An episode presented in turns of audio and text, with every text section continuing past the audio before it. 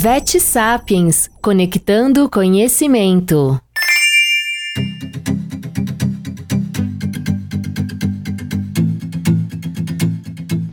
Olá, Vet Sapianos e Vet Sapianas. Eu gostaria de agradecer a cada um de vocês por escutarem os nossos podcasts do Vet Sapiens e por participarem do nosso site, participando dos fóruns, usando nossas calculadoras.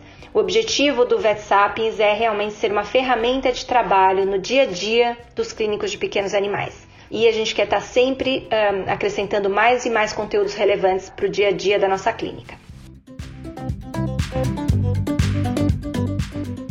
Hoje eu vou falar um pouco de maneira bem prática sobre girofilariose, ou verme do coração. Aqui no Brasil, nós não vemos muitos casos de girofilariose. E eu me questiono se isso é realmente uma realidade, se a gente tem poucos casos de girofilariose, ou se a gente simplesmente não testa o suficiente, portanto, não diagnosticamos o suficiente. Nos Estados Unidos, onde eu cliniquei por muitos anos, todos os cães acima de 7 meses de idade são testados anualmente para verme do coração.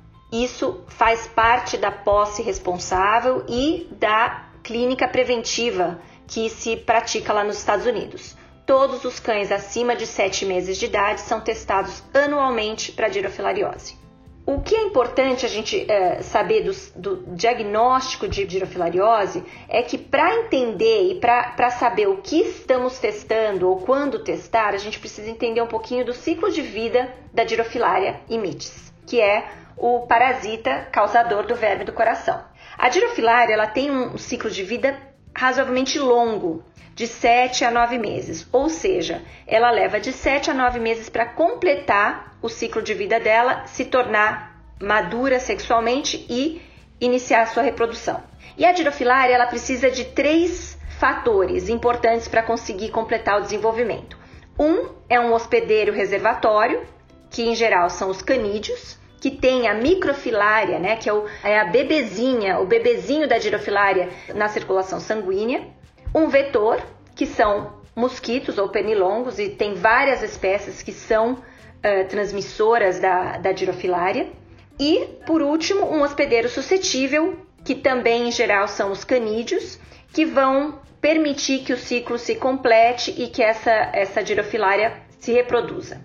Então, o mosquito ou pernilongo, ele se infecta quando ele faz um repasso sanguíneo em um animal que apresenta microfilaremia, ou seja, que tem microfilárias em circulação. Quando o mosquito ingere a microfilária, dentro do mosquito, essa microfilária vai evoluir para larva 1, larva 2 e finalmente larva 3. E a larva 3 é a larva infectante. Quando o mosquito se alimenta, de, de, faz o repasso sanguíneo em um outro animal suscetível, ele inocula a larva 3. E essa larva 3 vai então sofrer as evoluções dentro do hospedeiro definitivo, que no caso é o cão. Ela vai evoluir para larva 4, ainda nos tecidos, e a larva 5, que é um adulto imaturo e ela já começa a se alojar nas arteríolas pulmonares. Isso leva mais ou menos de 50 a 70 dias, né? Então, esse processo, desde a infecção da larva 3 até a larva 5, que é o adulto imaturo, leva mais ou menos de 50 a 70 dias, uma média de 67 dias. E essa larva 5 vai evoluir para o adulto maduro com aproximadamente 120 dias, ou seja, 120 dias após a infecção, a girofilária se torna sexualmente madura e pode começar a se reproduzir. A reprodução é sexuada, então precisa ter girofilária macho e girofilária fêmea para que ocorra a produção de microfilárias. Quando elas começam a produzir microfilárias, essas microfilárias vão para a circulação e esse, esse animal, esse cão, se torna então infectante para outros vetores, ou seja, se um, vetor, se um mosquito picar esse cão, ele vai poder transmitir para outros cães. Então a gente vai falar um pouquinho sobre diagnóstico de girofilariose.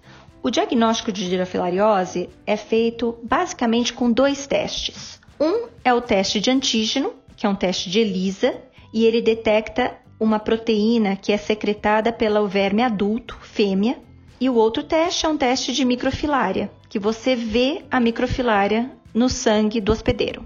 O teste de antígeno, ele pode ter uh, algumas situações de falso negativo. Então, animais que tenham uma infecção apenas por girofilárias macho vão ter um teste de antígeno negativo, porque o antígeno, como eu disse, é uma proteína secretada pela fêmea adulta do verme.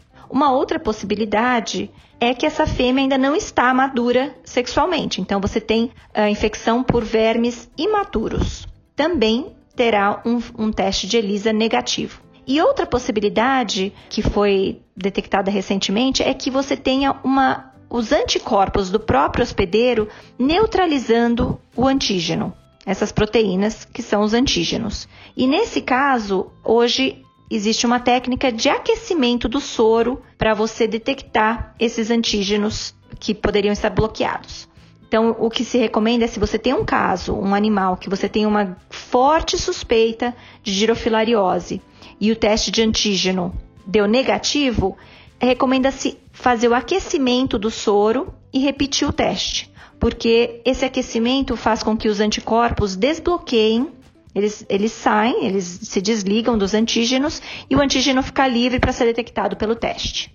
Já o teste de microfilária, o mais básico, que é o teste de NOT, que vocês devem conhecer, você pega uma gota do sangue com EDTA do hospedeiro, da, do animal que está sendo testado, coloca numa lâmina de microscópio, cobre com uma lamínula e olha no microscópio. E você consegue detectar a presença de movimento. Inclusive, você vê as microfilárias nadando ali no sangue.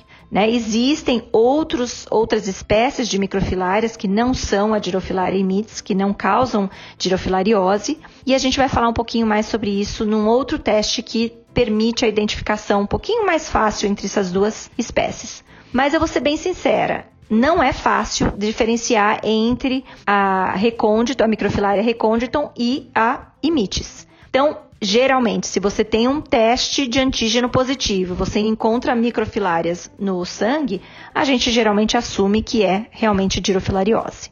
O teste de NOT modificado é esse que te dá um pouquinho mais de sensibilidade, né, para encontrar as microfilárias e a possibilidade de diferenciar entre a recôndito e a dirofilária imitis. Esse teste consiste em você pegar 1 ml de sangue a ser testado, mistura com 9 ml de formalina, centrifuga, descarta o sobrenadante e você olha o sedimento. Depois de você, você cora o sedimento com azul de metileno e olha o sedimento no microscópio. E aí tem um pouco mais de sensibilidade na visualização das microfilárias e você consegue diferenciar, porque a girofilária, é, a microfilária da girofilária, ela é mais afilada e mais longa. E a da a Recondton ela é mais curta, tem a cabecinha um pouco mais achatada, né? ela acaba mais abruptamente e a cauda é mais enroladinha. Então, com o NOT modificado, você pode diferenciar entre essas duas espécies.